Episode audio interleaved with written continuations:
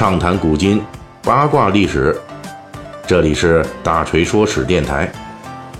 我们的其他专辑也欢迎您的关注。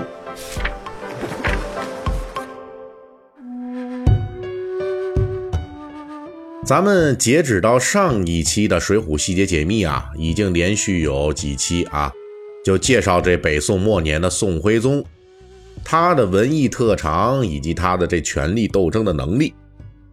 这两方面啊，宋徽宗都是比较强的。说起琴棋书画，那宋徽宗擅长也就罢了，毕竟是历史上少有的著名的文艺皇帝啊。但是上一期呢，锤哥也提到了，从历史行迹来看，宋徽宗他也挺擅长权力斗争的。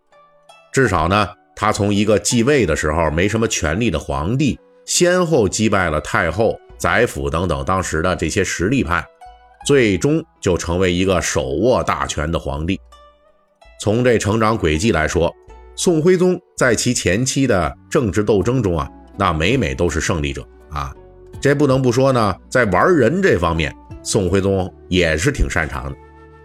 但是他虽然是擅长这些人事斗争啊，却没有给北宋带来理想中的这种政治清明啊，而是让北宋。朝廷是变得越来越乌烟瘴气，那这是为什么呢？这就是因为宋徽宗最初啊，他是由向太后给临时推上位的。那么锤哥前面的章节也曾经说过，从这后世角度来看啊，向太后之所以推荐他，就是因为当时还做端王的这个赵佶、宋徽宗啊，那看起来呢是最没有皇帝能力的那一个。向太后为了方便自己日后把持朝政，这才选了看起来没有能力也没有个人团队的宋徽宗。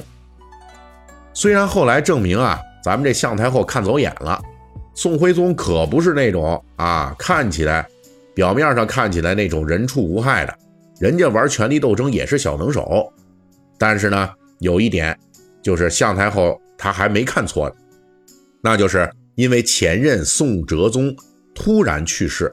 以及宋徽宗长期不是太子的身份啊，所以在宋徽宗上台的时候，他确实是没有自己的手下，就是说他没有自己的这人才队伍，所以在即位之初啊，他是处于非常不利的态势。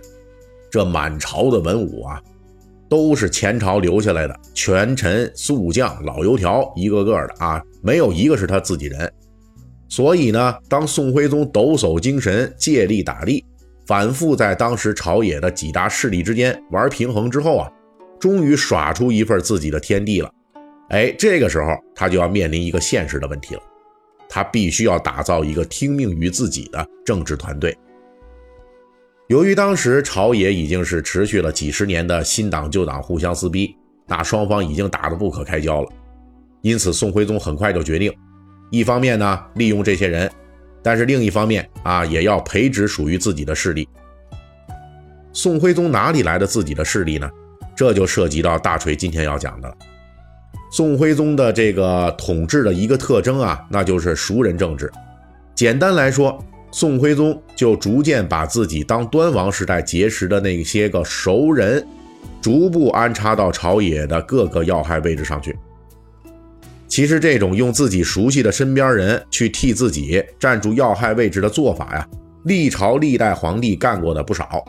只不过宋徽宗的这群当王爷时代结识的旧人团队啊，跟其他正常的皇帝的这旧人团队相比呢，他有点问题。因为这伙人啊，在这个赵佶当端王的时候，那主要的任务啊是充当赵佶的玩伴啊。因为赵佶在继位之前啊，那看起来根本就没有当皇帝的可能性，所以呢，他的这群旧人，自打他们进入到赵佶这个朋友圈的第一天开始啊，就从来没有任何政治能力。这端王呢，他也不是按照政治能力和行政经验来挑选这伙人的。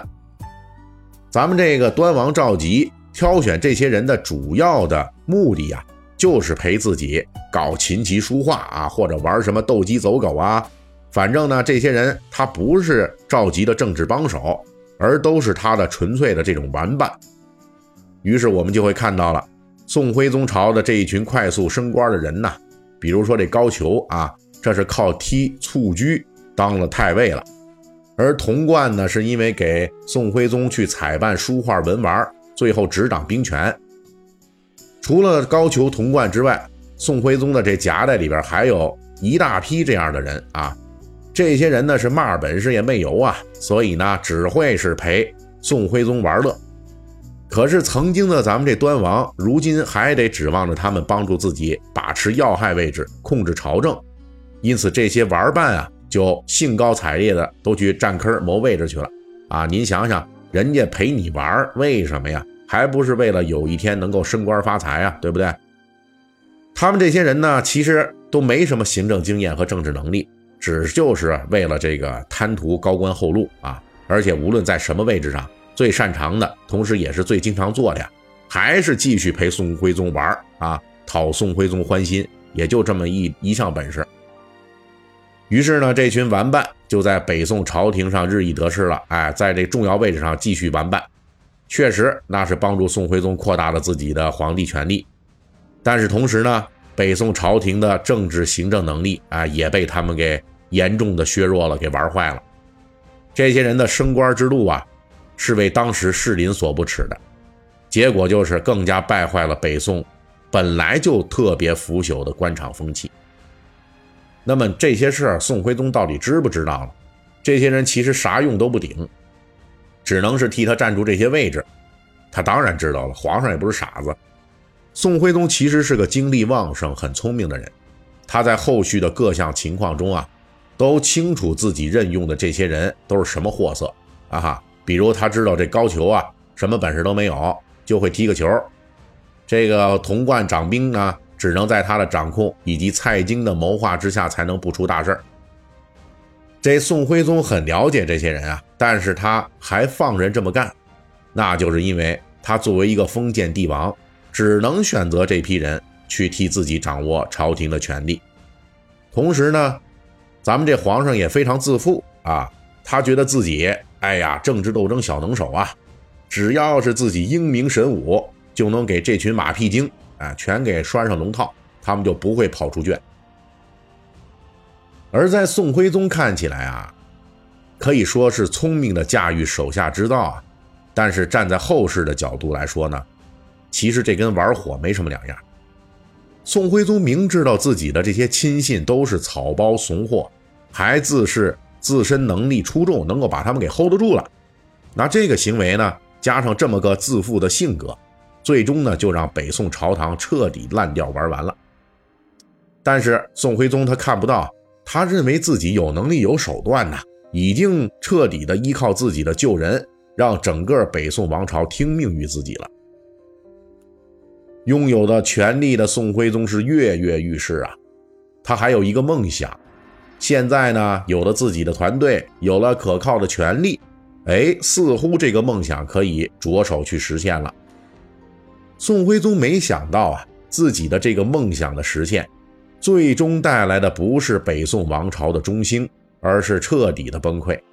这究竟是怎么个故事呢？下一期《水浒细节解密》，我们继续为您讲述。本期大锤就跟您聊到这儿，喜欢听您可以给我打个赏。